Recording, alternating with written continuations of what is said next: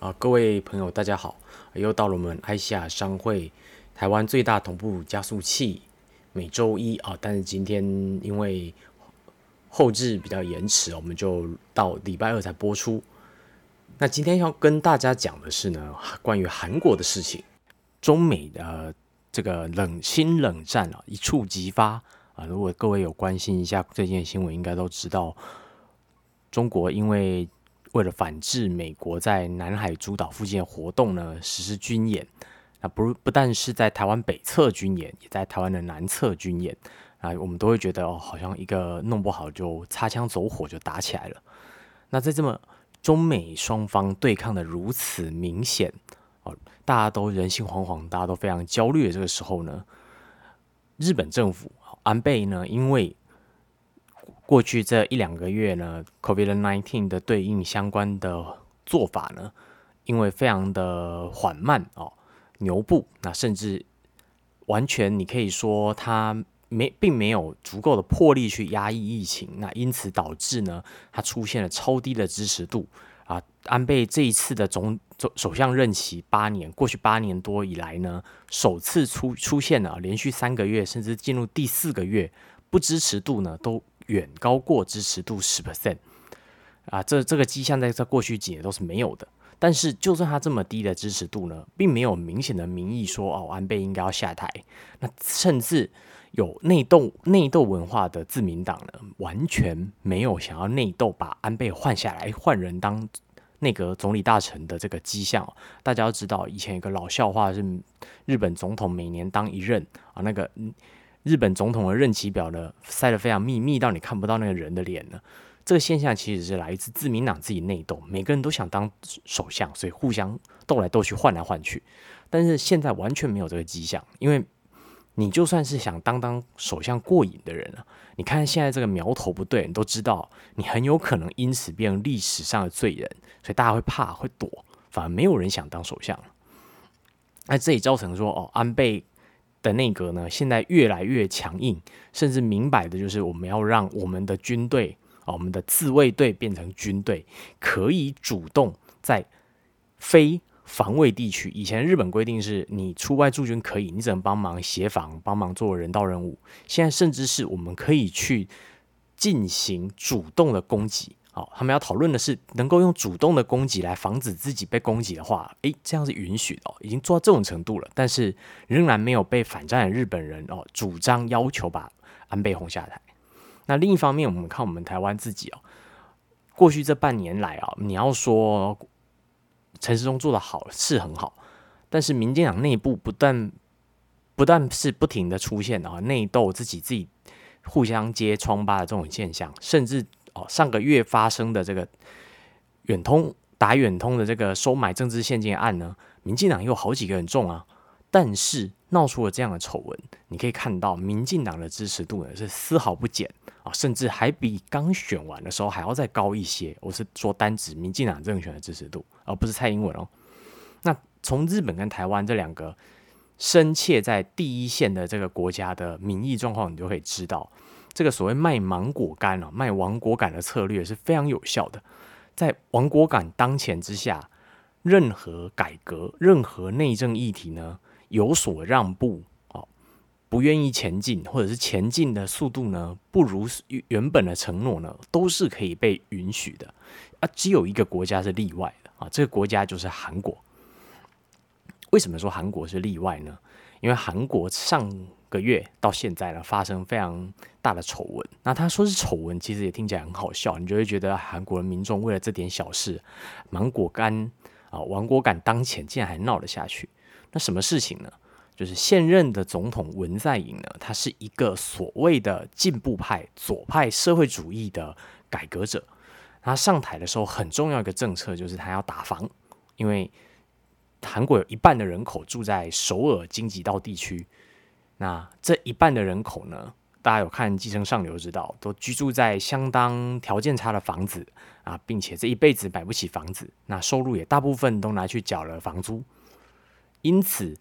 他的最主要的诉求就是要居住正义啊，要让大家买得起房，要大家让大家租得起房。可是，在他从二零一七年上台到现在呢，他实施了所谓十四次的社会住宅相关的啊，这居住正义打房的政政策呢，韩国的房价反倒涨了五十 percent，也就是他实施的十几次的政策呢，不但没有让房价变低哦，还让房价暴涨。那你你会想啊，这这是不是打假球啊？那没关系，我们等一下讲哦，就跟你说明就明白了。那在过去这四年呢，我们也蔡英文上任来当基准点看，新北市、台北市的房价所得比呢是降幅最明显的。台北市从十五点五二，就是你十如果都不吃不喝哦，你的收入是台北市所有买房的人的中间值，你买一个房价在中间平均水准的房子，你要十五年不吃不喝，你才买得起房子。现在哎，微微的降到了十三点九四年，花了四年了，它微幅的降低了，而且它这个趋势还有一点的一点一点在微幅下降中。那新北市呢也降了一一一左右，新北市从十二点五降到十一点七。那另外像桃园也从八点四九降到七点四七，那这都是降幅比较显著的。那剩下还有比较跟我们啊一般人比较。一般都会人口比较有关系，大概就是新竹市跟新竹县。新竹市跟新竹县呢，大概都是从八点八、八点五这个水准呢，降到了七点六七左右。也就是整体的来说啊，台湾台湾这几个大都会区呢，房价所得比都是下降的。我们反过来上升的呢，大概就只有台中、台南、高雄啊，大概都是从八九啊上升到九十，也就是微幅上升啊。你你就是如果你按照房价所得比这个概念，是你要不吃不喝多少年的话，这几个台中、高雄、台南呢，因为科学园区的扩增所造成的人口快速搬入，让买房子的人得多不吃不喝一年才还得完。那同一时间呢，韩国跟日本就没那么幸运了。东京都呢，在过去五年啊四年多，房价所得比呢都是上涨的。那他们现在呢，中古屋的房价所得比大概到十点五，但是你要知道，日本人是不太买中古屋的。然后我们比基本上看新城屋比较准。那新东京都的新城屋的房价所得比呢，也是高达三点三倍。那韩国更惨了，韩国的首尔呢，哎，基本上也就首尔而已，因为首尔以外的地区呢，房价所得比是下降非常多的。首尔的房价所得比在文在寅啊，号称社要居实现居住正义、打房的这个社会主义者、进步派的左派当政之下呢，房价所得比反而从十一好上升到了十四。那这难道真的不是打假球吗？那我们没关系，我们先看哦，韩国的盖洛普呢，在这个月的十十到十三号这段时间呢。啊做了一个民意调查，上周末刚公布。那这个民意调查结果非常的震撼，所以才引起韩国大幅度的啊政界的动荡。文在寅前几个月呢，因为 COVID nineteen 啊，武汉肺炎对应的还不错，他支持度曾经一度反弹回升到五十几 percent，那不支持度掉到三十几 percent。但是在上上周的调查呢，是反过来的。那最主要的原因是因为文在寅的政权内的官员呢，在去年就开始爆发啊，明明主张要打房，但是自己买了两套、三套房在江南区韩国的信义区吧，概这样的概念的地方，那买房要炒作投资。那这一这个月呢，又报了多报了五个还六个人出来，那这些人当然通通都被离职了。那为了止息民意的愤怒，你只能把他们开除。那这也就是文在寅的支持度呢，跟不支持度突然间逆转，现在不支持度呢超过了五十 percent，支持度则低于四十 percent 的最主要的因素。可是呢，这也不是民众啊认为文在寅信不过的原因。根本上的问题在于哦，民众认为文在寅的这个执政政权呢，根本推不出真正可以让不动产市场。的房价下降，下降到大家买得起，甚至对韩国人而言啊，租得起又是更大的一个问题我们等下后面一起补述。韩国人现在遇到问题已经不只是买不起了，甚至连租对他们而言都是一个痛苦。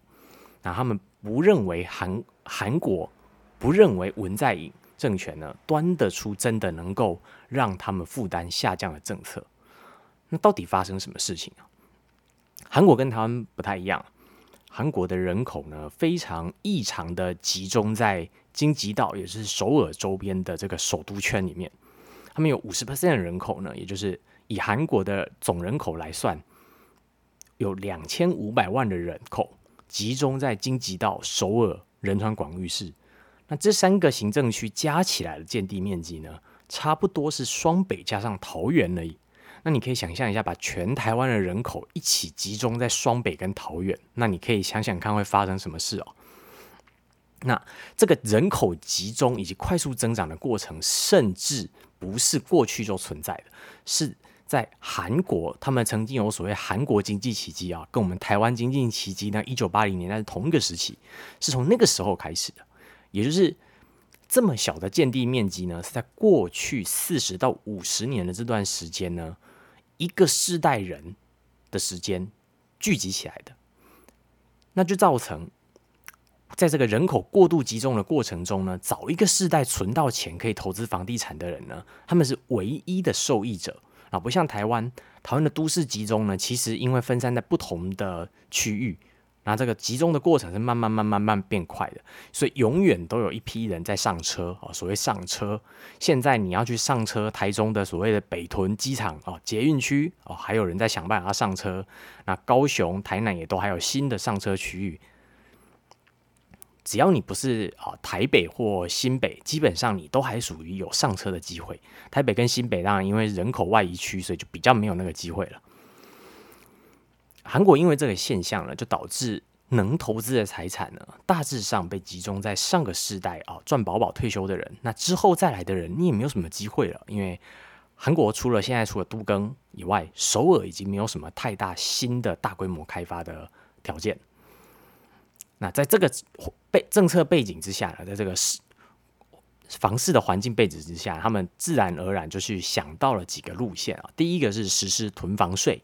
啊，就是让你如果不是自住的人呢，你每年要缴的这个持有税啊，房屋的持有税税率要非常非常的高。那再来呢，限购限贷令，就是如果你买第二套房，你要投资目的用的，哎，那就可能不让你能够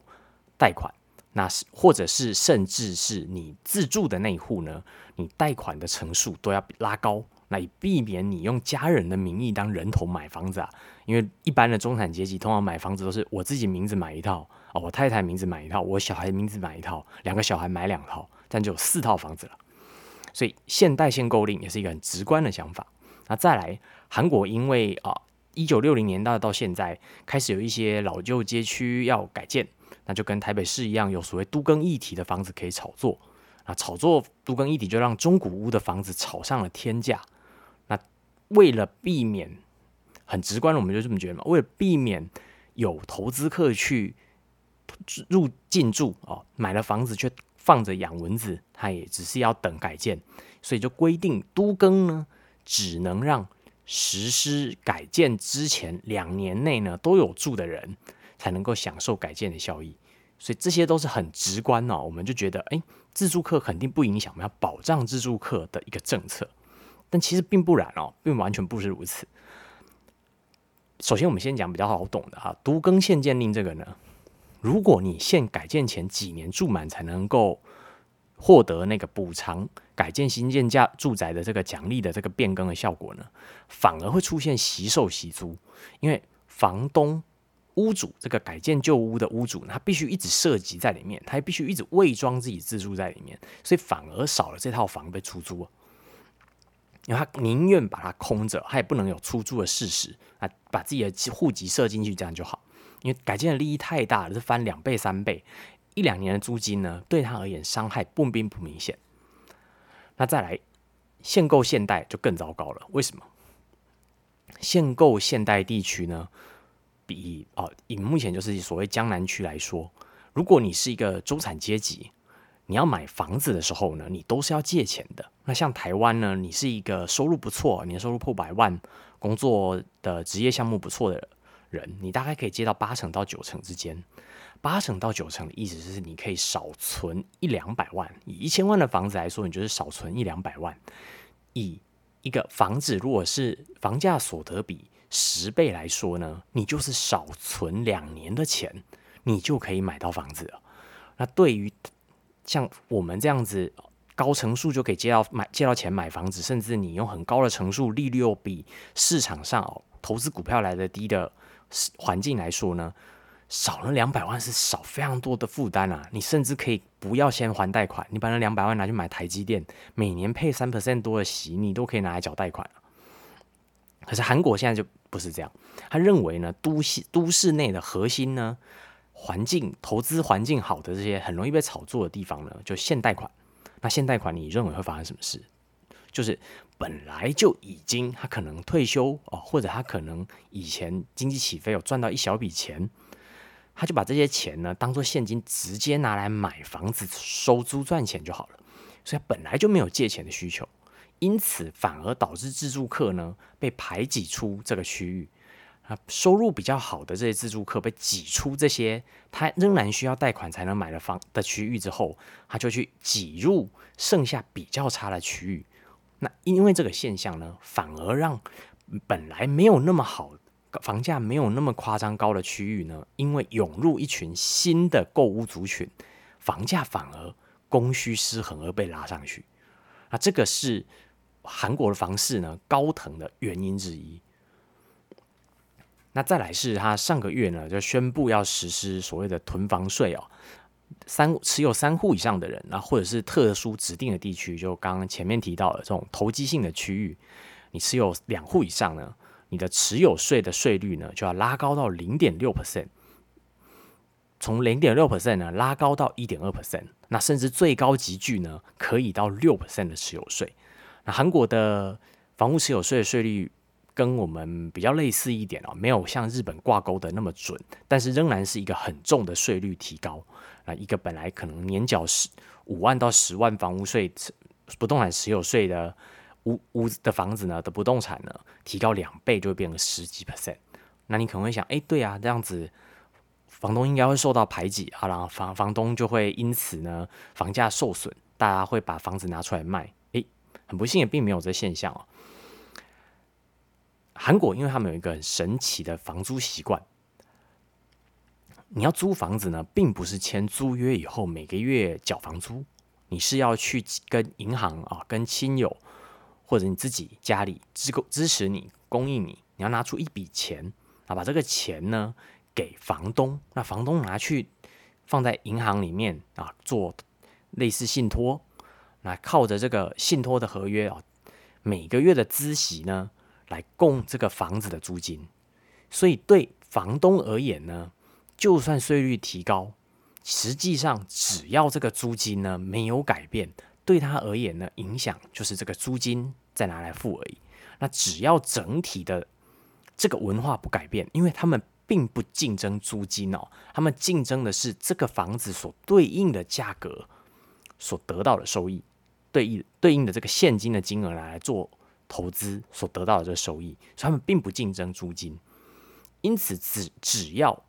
这个政策实施之后呢，没有全面性的出现抛售潮，房价出现明显的下跌，这些房东呢是不会受到任何租金的损失的。那甚至有可能，我们可以这么说，以经济学的概念来看，如果大部分的屋主呢，根本他们都不会抛售房子，都不会降价啊，实施任何政策呢，对他们的行为是完全没有影响的。那么你实施这个政策呢，会因为他们的弹性，哦，经济学上的弹性啊，不是一般用词的弹性，会因为他们的弹性接近无限大，那租客呢就相对的会接近于无限小，因此提高的囤房税呢，会几乎全部转移到租屋人的身上，那相对应的结果其实就是房价变高了，那房价变高了以后呢，这个租金就得到了补偿。那因此没有受到损失。韩国这个神奇的房租习惯呢，稳固了他们所有这种投资型购物族群、投资小型、中小型投资客的这个投资习惯，他们完全没有被政府的政策呢去影响他们的任何决定。那只要他们的决定不受影响，这些效果其实最终都只会几乎一百 percent 转嫁给最后末端的这个消费者。那这个现象呢，我们就可以明白一件事情啊。文在寅呢，他是一个非常典型的理想主义的社会主义式的改革者，他想要积极热切想要实施这些相进步的左派政策。那包含之前他一上任不久就大幅度的提高最低工资，但是包含提高最低工资以及这个十四次打房政策，都反而得到了反过来的效果。他在大幅度提高最高最低工资后之后呢，反而使低薪族群的失业率暴增，增加了那些最低工资呢，实际上只是让低薪族群里面相对状况比较好的人啊，收入有一点点微幅的提高。实际上，大部分的人呢，因此在边界线上最低工资的边界上的那些人，反而被 fire 掉了。啊，他们宁可让剩下的没有被 fire 的人加班，因为最低工资不划算。那像这种现象，都是因为当我们在思考政策的时候，你只思考一层所造成的问题。因为这些能买额外买一套房的这些人呢，他们在韩国几乎都是同一个世代啊，同一种思维价值观的人。你用这种方法去刺激他们，他们是不会有任何反应的。你实施的这些政策呢，他们会期待啊，反正没有关系，你换下一个总统的时候呢，诶，他可能就被改回来了。那我根本不用害怕。啊，就撑过去就好了。相反的啊，我们台湾反而在过去这四年呢，房价是修正的比较明显的。那你就会觉得很奇怪，奇怪，蔡英文没有做什么？我们的公宅保有率、社会住宅保有率至今哈仍然还在一 percent 以下。我们也没有实施囤房税，我们也没有实施。任何所谓的限购令、限价令，任何所谓的社会主义式的居住正义政策，我们可以说是几乎都没有好好的实施哦，都是做个表面功夫。但是我们的房价反而下降了啊！你有没有想过为什么？啊，最根本的原因其实是因为年金改革哦。台湾跟韩国的类似，我们这种中小型投客呢，很大一部分呢都是上一个世代赚到了一笔钱。那退休的时候拿这些钱出来买房子，一边收租一边养老的族群，那甚至我们可以说，以台湾来说，以房价最高的双北地区来说呢，这个行为最明显的便是军工教人员。那年改一开始打的时候还没有实施哦，就刚开始推啊，一开始第一个方案出来的时候，这些军工教族群一看，哎呀，我的以后退休。可以拿的每年可以拿的钱呢，有的动辄腰斩，甚至高级剧一点的被砍六成、七成都有啊！我还供得起房吗？啊，我还供得起贷款吗？因为他们年退休的时候呢，虽然可能有一笔两百万、三百万的投机款可以拿来房买一个房子，但是仍然需要靠每个月的退休金呢，才能供那个巨额的贷款。所以他们这个第二套、第三套房呢，便因为年改呢，他被迫必须要脱手。那这个脱手的频率增加，脱手的比例数量增加的过程，就造成了供需比较一定程度的平衡了。那这个现象就比较明显的出现在一些我们俗称啊北部来的投资客特别多的区域，比如像台州这四年虽然是涨涨的，但是台中的。某些从化区啊，我们俗称的七期从化区呢，就因为被耻笑都是北部的投资客才会买，台中人不买不会住的那个区域呢，房价就是下降。那像桃园呢，青浦也有这现象，所以这种所谓的北部军工要投资客多的区域呢，房价是修正的，因为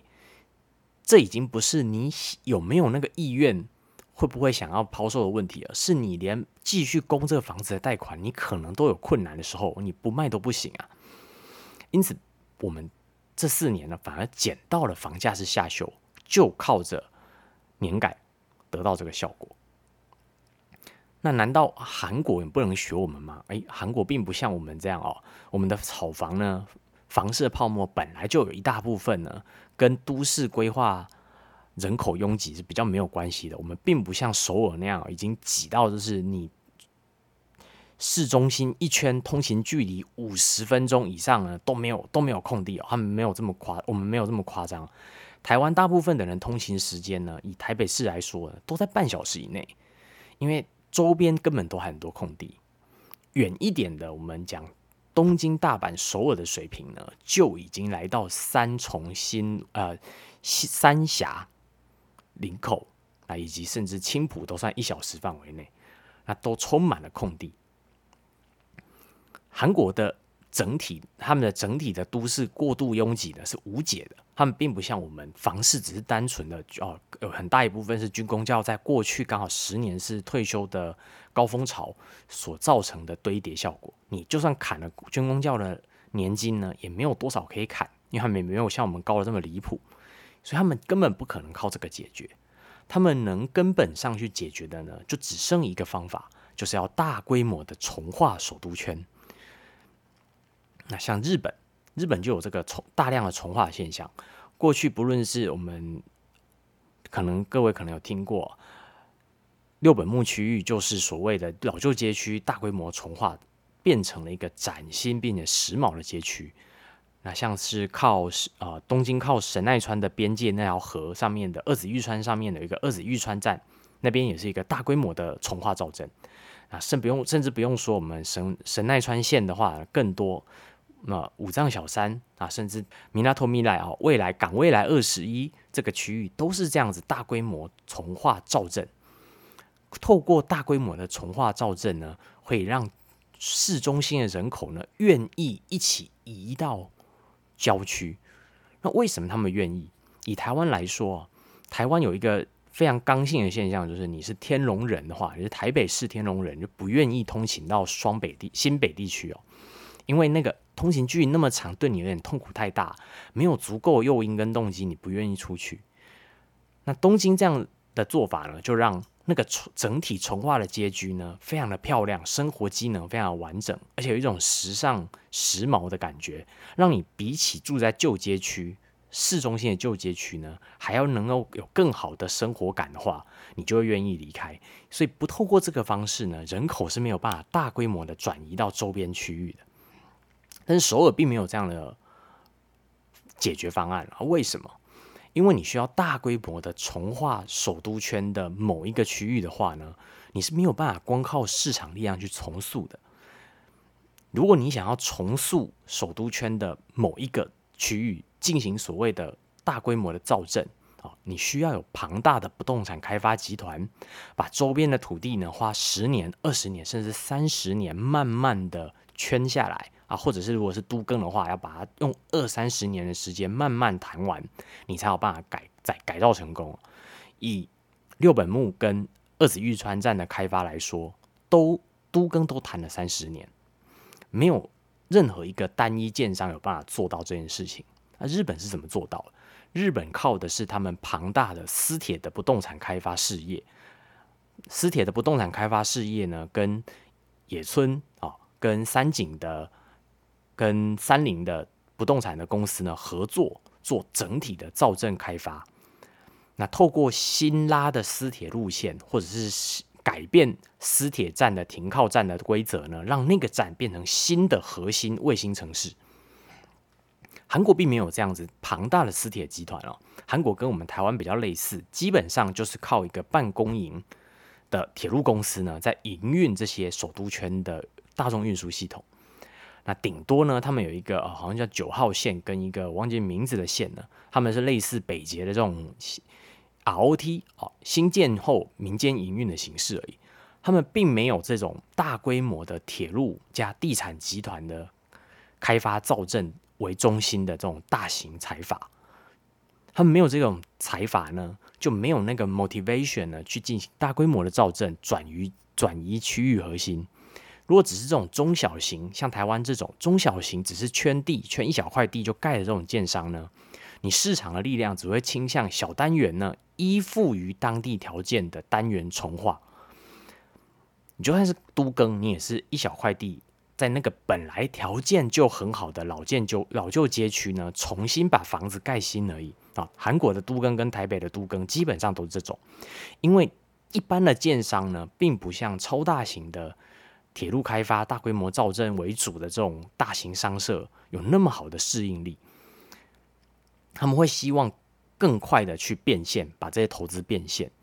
他们更倾向于适应市场条件，而不是自己去改变条件。那台湾当然我们不一定要靠都更啊，因为我们只要拉新的捷运线啊，政府钱砸下去，捷运线砸下去，让台湾现在夸张低的通勤时间哦，三十分钟以内平均值的这个夸张低的通勤时间呢，拉到跟日本、韩国一样的五十分钟的话，周边的卫星都市开发起来，人口外溢出去，诶，我们因为战后婴儿潮带来这个人口爆炸的瓶颈就会撑过去了。那这也就是为什么我们现在房价停滞不前，但是韩国可以涨五十 percent 的最根本的原因，因为新北市加上桃园机捷呢，新拉的这些捷运线呢，不但让人口有新的地方可以去，并且新的捷运线呢，还会带来这些地方的周边市容的改变，让人愿意搬过去。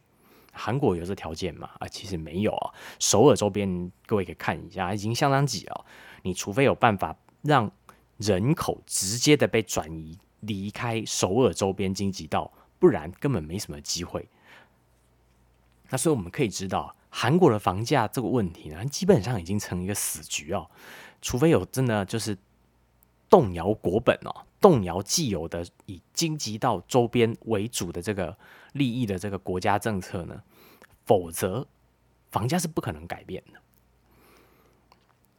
那我们都知道哦。韩国呢，他们的目前所谓的既得利益族群啊，不论是三星啊，靠电子业出口，或者是机械业、汽车业、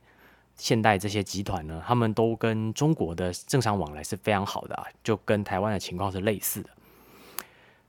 那年轻这些受房价社会压迫的族群而言呢，他们本来也就没有什么反中的理由，甚至哦，他们看到中国这样，他们其实相当羡慕中国二线城市的居民的。因为中国的二线城市呢，在造镇的时候，目标都是从一线城市呢转移部分商业跟生活机能过来。那透过大规模的重新开发造镇哦，日本靠商社靠私铁，中国靠地方政府，他们仍然达到了类似日本这样的效果，逐渐的把人口转移出过度拥挤的核心区域，那开发二线三线城市，他们其实有点羡慕的。但是羡慕没有用啊，因为日本、呃，韩国跟台湾跟日本呢都不存在这种可以像中国一样大规模的剥夺产权自由。中国怎么做二线、三线城市的造镇？哎，强制征收啊，大规模的公办重划，那些地啊，可能本来有地主户、有钉子户，他们就是认为他们应该拿到足够的补偿，变成残雕啊。中国政府是没有在鸟他的，他就直接就征收。既然没有这个条件哦，可以透过重新规划区域、消灭道路啊、重整公社来挤出额外的居住人口来解决的话呢，韩国基本上现在房价这就是一个死局了，它是没有什么改变太大的改变希望的，它仍然长期的就是要居高不下，除非它的收入呢能够出现夸张的暴涨。因此，对韩国而言呢，亲中没有什么不好的啊，亲中可能带来一个好处，他们甚至会希望韩国政府去更加的仿效中国政府这样去剥夺产权自由。那另一方面的问题就是，哎，那我们大家都听过啊，台湾如果哪一天站在中国那边，我们被统一了，当中美打起来的时候，你要想象那个上帝正义的怒火。民主外送过来，热腾腾的民主呢，会降落在我们头上，所以我们某种层面上也会害怕被美国轰炸。那韩国若轻重呢？它会在中中美对抗之下呢受害吗？啊，其实根本不会哦。为什么？美国这一次美中对抗呢，核心的这个战略叫印度太平洋、印太战略呢，它最重要的是要确保一条安全的盟邦。的自由贸易以及能源的安全的路线，也就是从印度洋哦，伊朗的南方开始，一直沿着这个路运油的路线呢，直到日本进入日本的这个路线为止。这一条海运路线呢，才是美中对抗的核心焦点，所以称之为印度太平洋战略。韩国在这个路线上吗？不在哈。韩国的问题呢是。日本跟韩国其实长期存在战略对抗而已，因为如果有一天两韩统一了，日本为了自己的国家安全，持有核弹的北韩呢，会是日本最主要的假想敌。因此对韩国而言，你都把我视为假想敌，我肯定也得把你视为假想敌哦。所以韩国一直以来的既有国防策略呢，包含南韩哦，假想敌都是日本，不是中国，啊，跟我们很大的不同。所以他们才是彼此对抗的，跟美中啊没什么关系。美国也比较倾向，哎，如韩国倒到日本、中国那边，你日本自己解决吧。所以他一直在督促日本正常化自己的军队哦，他不想要连韩国跟日本之间的小事他都得抗。总而言之，我们东亚这整个区域呢，台湾一直到越南的这一带南海海域呢，才是冲突的中心。韩国根本不在这个生命线上。甚至哦，中国现在内部军方呢正在鼓吹要大规模的增加制造核弹啊，因为中国现在的核弹数量太少了，我记得好像一百多枚，好像现在最近关到三百多枚了。对比美国跟苏联的超过一千五百枚呢，那数字是不法不能够保证互相毁灭的，因为美国现有的反导弹系统可能足以支应。因此呢，在五到十年内呢。当美中能够互相保证核弹互相毁灭之后呢，连朝鲜啊、北韩的核弹、洲际导弹问题呢，都不再会是美国的问题重点。因为你你可能就是个位数颗啊，中国的一两千颗的话，朝鲜的问题就不是那么重要了。所以对美国而言呢，就算美中对抗的这个新冷战的局面之下呢，韩国开始反美，开始压迫美军撤出啊。开始明显的站队中国，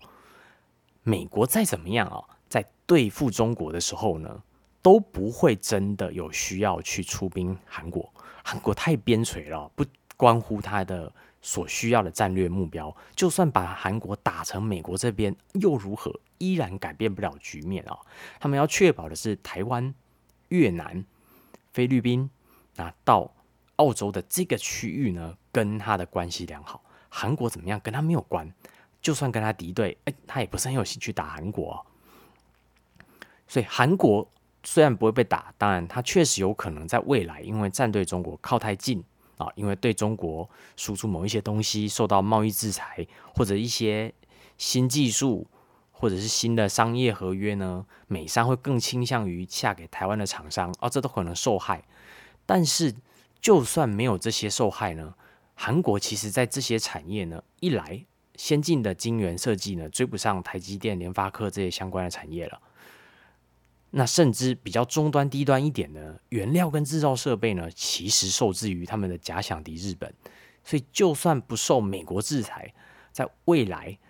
可见的未来呢，两韩统一之后呢，他们仍然有可能因为跟日本呢敌进出现敌对，这些受到于日本的牵制而。而发展受到压挤压哦，那不如哈就早早亲近中国啊，确保他们现在有优势的航运制造、汽车啊、重机械的这些市场呢，能够稳固成长。那甚至中国因为未来要穷兵黩武嘛，未来二三十年可能都要持续的扩展军备，他们还有可能分享到，因为他们的重工业、军工业的优势啊，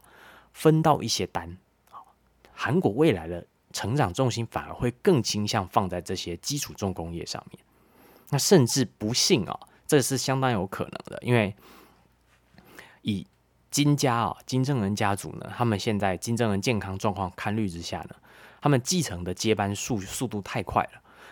集权政权的每一次继承呢，都是政权摇摆不定的最大的风险。那如果不幸的金家政权在十年内，因为金正恩的健康状况崩溃的话，很有可能需要中国呢协助安插一个傀儡政权。那中国这个傀儡政权呢，就很有可能会让两韩更能够有机会迈向统一，来解决目前韩国常见的社会问题。那为什么这么说？李明博啊，曾经在之前那个贪污，哎，有贪污吗？的总统李明博呢，他曾经在二零一零年的时候提出过一个非常明确完整的两韩统一计划啊，说明两韩统一有什么好处啊？南韩人可以以南韩经验带领北韩人往市场经济啊去发展，重新发展整个国家浪费闲置的国力，但是要花六十亿兆台币啊，就是所谓的他提的叫统一税，并且整个统一时程要花六十年，那导致呢？统支持统一的人的人呢比例呢下降了两成，听起来很多对吧？呃，不幸的下降两成又是六成啊！韩国本来是八成支持统一的，所以还是相当高哦。他们认为呢，统一就是一个新的韩国社会往上开发哦，社会流动翻转的机会啊！你想想看，如果今天我们台湾要去统一一个跟我们台湾一样大的地方，那上面的人大部分都没有受过高等教育啊，都是血汗劳工，你会想要做什么？当然是过去当台干，然后把存到的钱通通拿来买地嘛，对不对？我们比铁木国家的这些人民呢，这些还在吃大锅饭的人民，懂得什么叫草地啊？如果要我们家族整个翻身，就靠统一北韩呐。其实还蛮多人这样想的。那所以到这边，你会发现一件事情：难道你听了你不觉得有羡慕韩国的感觉吗？韩国在未来的六十年哦，很有可能靠中美冷战的这个新的局面呢。因为被美国渐渐的冷落放弃啊，靠着亲中呢捞到中国协助他两韩统一，那有一个新的国家发展社会向上的机会。现在你看到的这些啊阶级难以流动的问题啊居住正义的问题，年轻人受了高等教育，诶，结果还是低薪哦无处可发展的这些问题呢，甚至有可能靠着亲中去解决。我们台湾反而只能维持现在这样啊一团稳固。什么叫一团稳固？啊，社会问题嘛，就居住正义没办法解决怎么办？哎，没关系，卖一下芒果干啊，卖一下芒果干，大家不敢反对你。中任何的在野党都大不起来，民进党只要踩稳这个我们捍卫台湾人主权的这个位置呢，基本上你就很难推翻他了。只要台湾继续卖芒果干，